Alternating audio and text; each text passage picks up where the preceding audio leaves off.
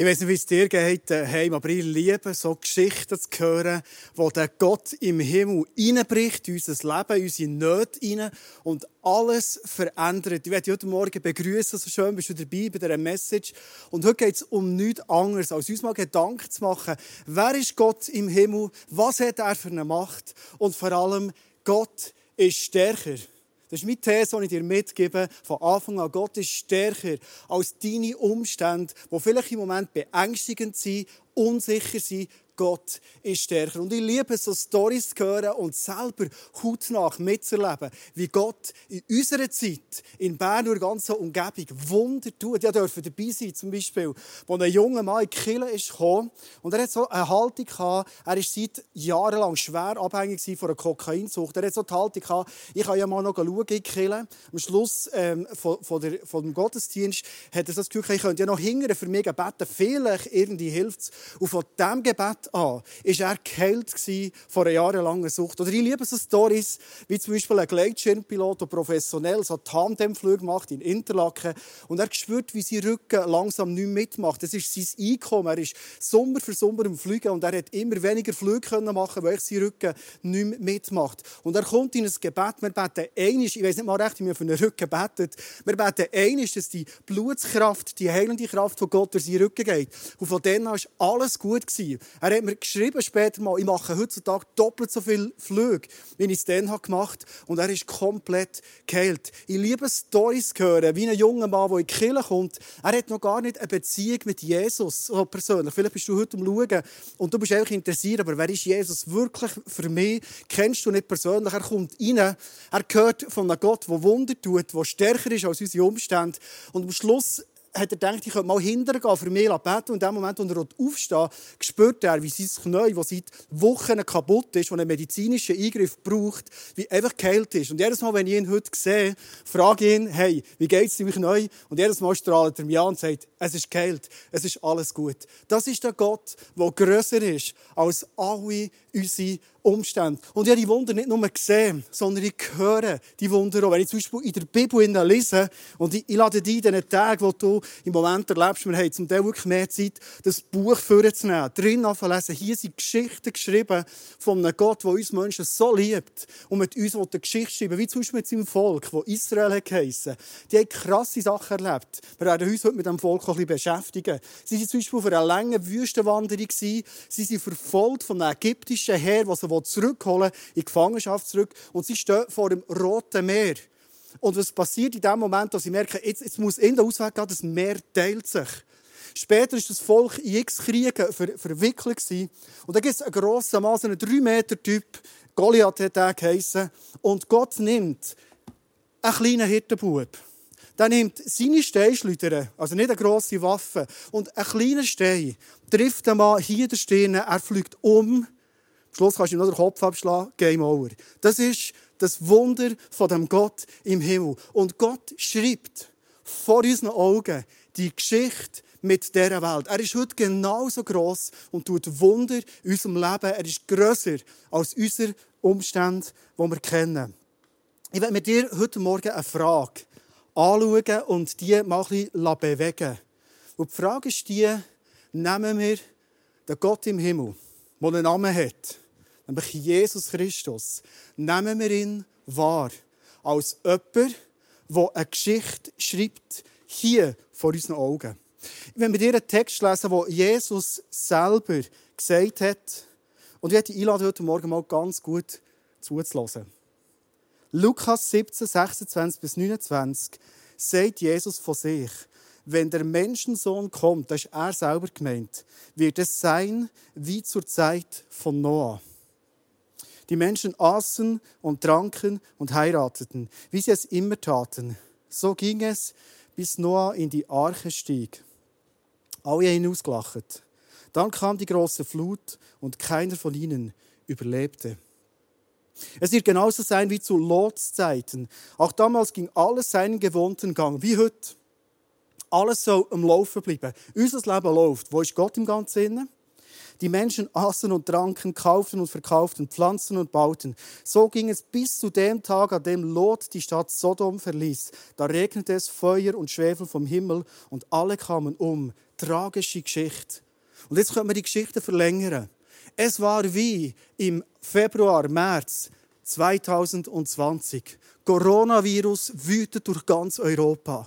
Und die Geschichte geht weiter. Und die Frage ist, checken wir, was Gott im Moment am tun ist?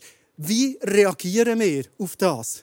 Weil das in einer Zeit, wie Jesus selber sagt, eine Zeit von der Erde, die mal beschränkt ist, ein Moment, wo Jesus sagt, ich werde kommen und all die Menschen, die mit mir eine Beziehung haben, ich werde sie holen, aus dieser schlimmen Situation auf der Erde heraus befreien, steht hier in seinem Wort drin.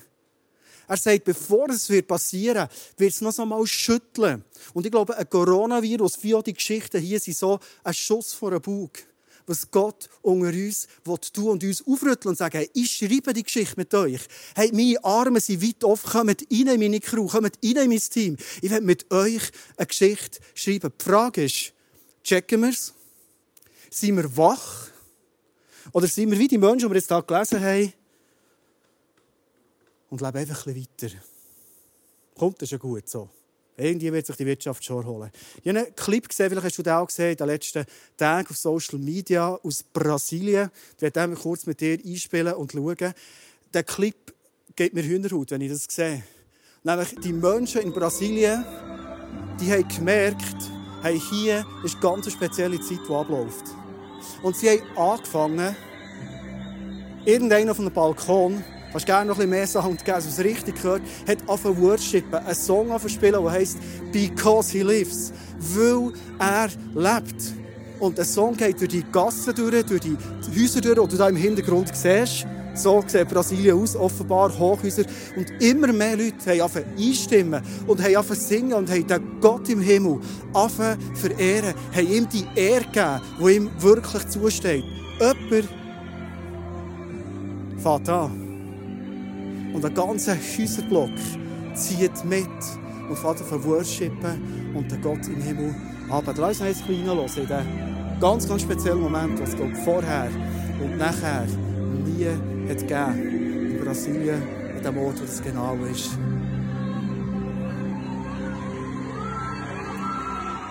Und hörst du den Jubel im Hintergrund, wie die Menschen ihre Hoffnung auf Gott im Himmel setzen, in dieser Zeit, wo ganz viel Unsicherheit drin ist. Ich werde mit dir den Transfer jetzt machen in die Geschichte, wo wir im Moment drin sind. All diesen Sonntag haben wir das Pessachfest angeschaut. Pessach, der Moment, wo das Volk von Gott Israel in Ägypten gefangen war. Und Gott war dran, sie zu befreien. Ganz eine spannende Geschichte, weil vor x Jahrhunderten ist nämlich das Volk Israel auf Ägypten gekommen und ein Israelit, ein Hebräer, Josef hat er geheißen, hat eigentlich den Ägypter vor dem Verderben gerettet. Und je länger es ist gegangen, je mehr haben die Ägypter vergessen, wer Gott, der sie gerettet hat, eigentlich war. Und sie haben angefangen, die ähm, Israeliten zu unterdrücken. In das hinein ist die Geschichte von Pessach gekommen. Die Ägypter zu dieser Zeit haben so vier Grundüberzeugungen gehabt. Eine zum Beispiel ist, Pharao ist ein Gott. Ihr König ist ihr Gott. Der zweite war, der Nil, der grosse Fluss, ist für die gute Ernte verantwortlich. Wir beten die Fruchtbarkeit vom Nil an. Tiere haben göttliche Macht und sogar die Sonne ist anbetungswürdig. Das waren die Überzeugungen von den Menschen, die in Ägypten gewohnt haben. Sie haben Gott vergessen. Sie haben die ganzen krassen Geschichten, wie Gott sie gerettet gerettet hat vergessen. Und jetzt kommt Gott und er schüttelt sie wieder wach und sagt, hey, erinnert euch daran, wer ich für euch bin. 2. Mose 12, 12. Wir machen einen Sprung zurück in den ersten Teil der Bibel. Und da steht, brutal, tragisch, in dieser Nacht werde ich durch Ägypten gehen und in jeder Familie den ältesten Sohn töten und auch jedes erstgeborene männliche Tier. Ich werde mein Urteil an allen Göttern Ägyptens vollstrecken, denn ich bin der Herr. Und ich weiß nicht, wie es dir geht, wenn du so etwas lesest. Denkst du, aha, Jetzt haben wir es wieder. Im ersten Teil der Bibel, der grausam, rächend, urteilend Gott. Oder? Was wir in diesem Moment aber völlig vergessen ist, dass Gott zuerst das Volk gerettet hat. Und vor allem, dass Gott das ganze Volk von Ägypten neunmal gewarnt hat. Er hat neun, in der Bibel steht so Plagen, ich würde sagen, warnige Geschichten, um zu zeigen, hey, ich bin der Gott, der euch rettet. Ich bin stärker als all die anderen Götter, wo ihr immer wieder das Gefühl habt, die sind doch die Starken. Was ist passiert mit diesen zehn Plagen, mit diesen zehn Warnungen, die sie kommen? Gott hat beispielsweise den Nil zu Blut werden Also ihr Fluss, Lebensfluss, den sie angebetet haben, hat gestunken wie eine Sau. Er hat Plagen mit Tieren geschickt, Frösche, die sie verändert hat, wieder gestunken so, Stechmücken sind gekommen, Hundsfliegen sind und, und, und. Und hinter jedem von diesen Plagen ist eine Gottheit mit seinem Namen gestanden. Und Gott im Himmel sagt, hey, schau, ich bin stärker als euer Götter, kommt zurück zu mir. Er hat ihre Sonne, die sie angebetet haben, der Sonnengott Ra, er hat sie feister werden über mehrere Tage.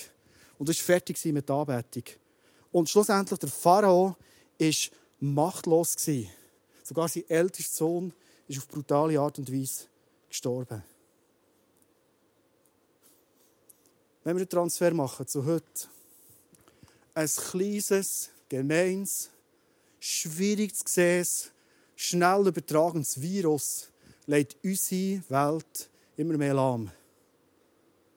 Spannend ist, dass das Virus Corona heisst, Krone, und sogar noch so aussieht.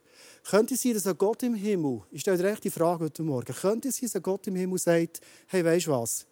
Der hat die Krone, die mir gehört. Weil ich bin euer guter Vater. Ich bin auch für euch sorgt. Der hat die Krone abgenommen und hat die irgendetwas anderem auferlegt. Vielleicht BSC IB oder im FC Thun.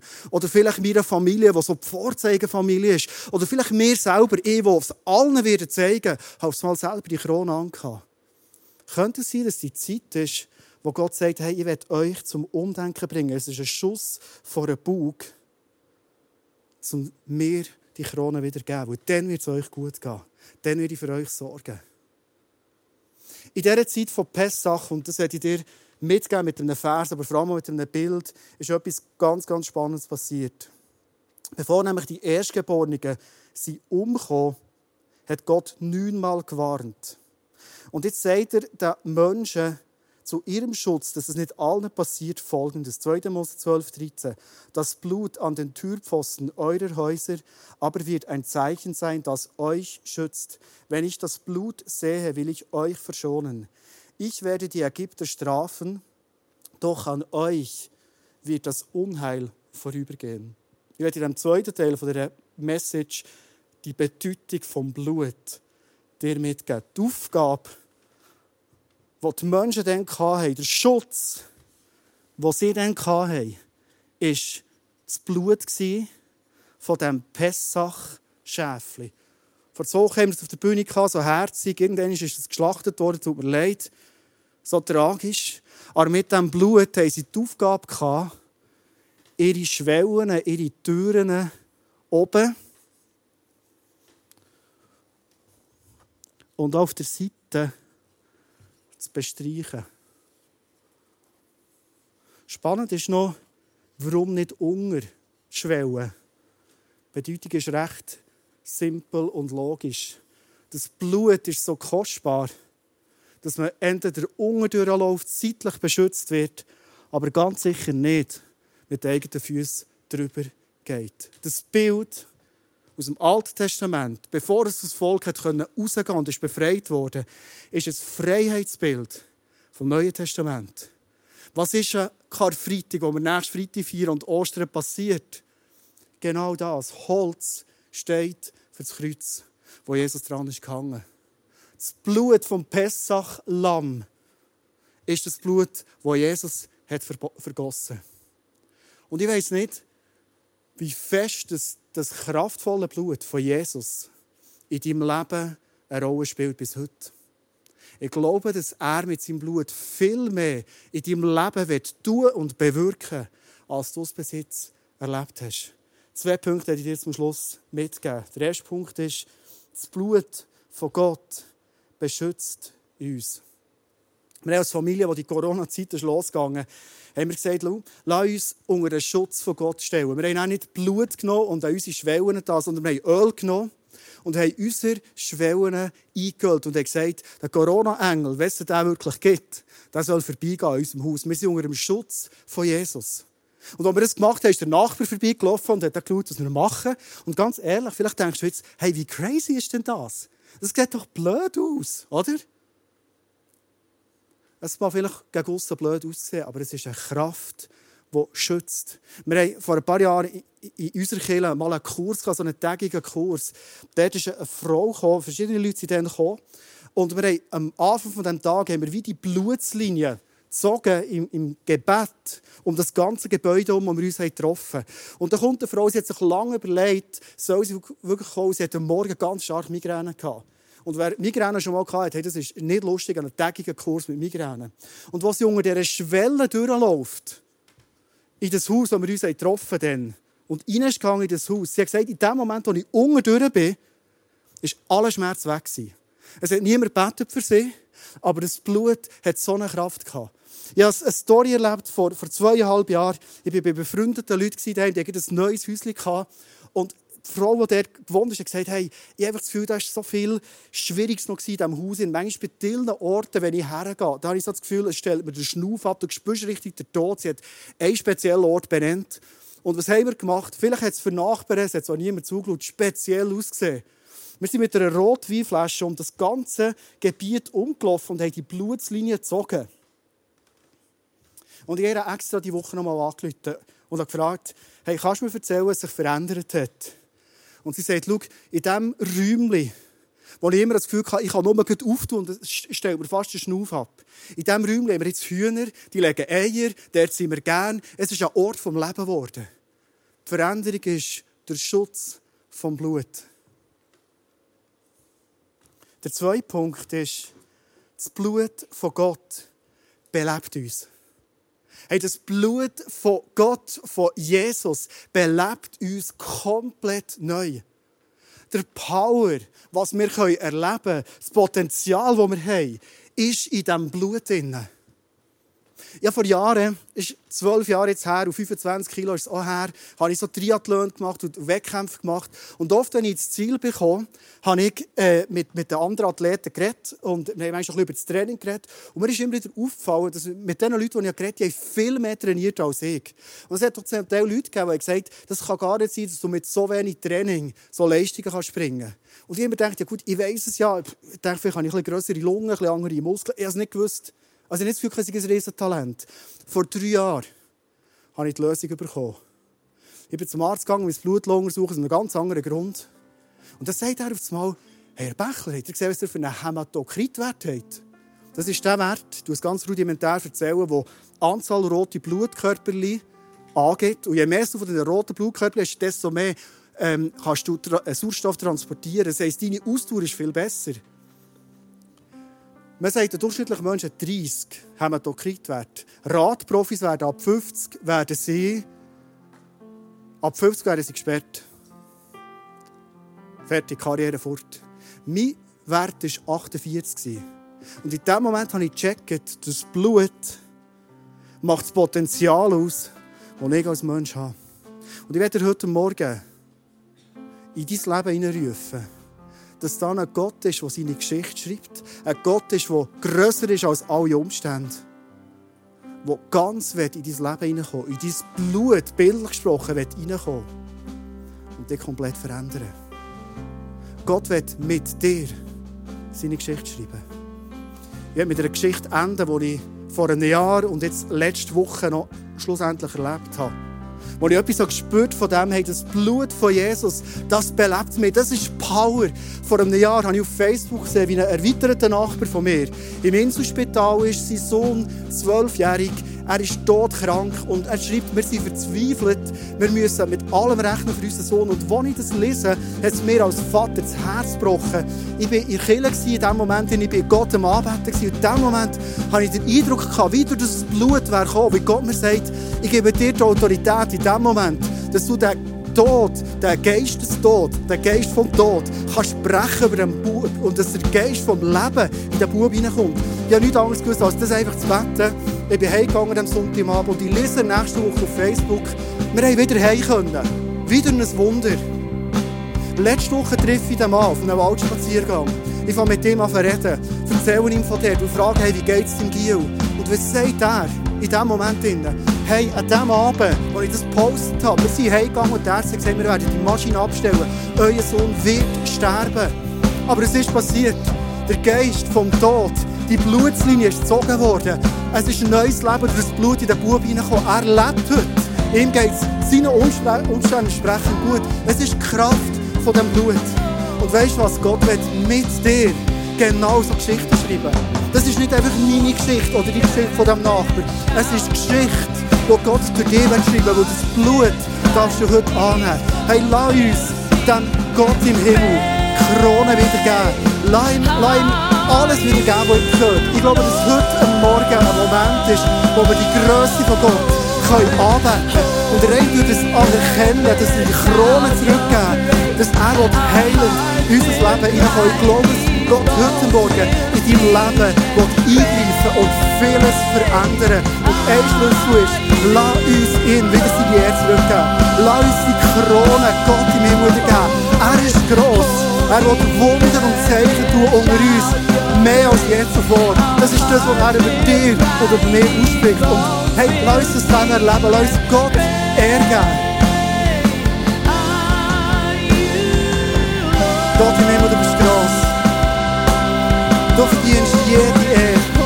Vater, du sollst die Krone wieder bekommen, wo manchmal andere Sachen in unserem Leben haben bekommen. Wir geben sie dir heute Morgen zurück. Du bist grossartig. Du bist grossartig, Gott im Himmel.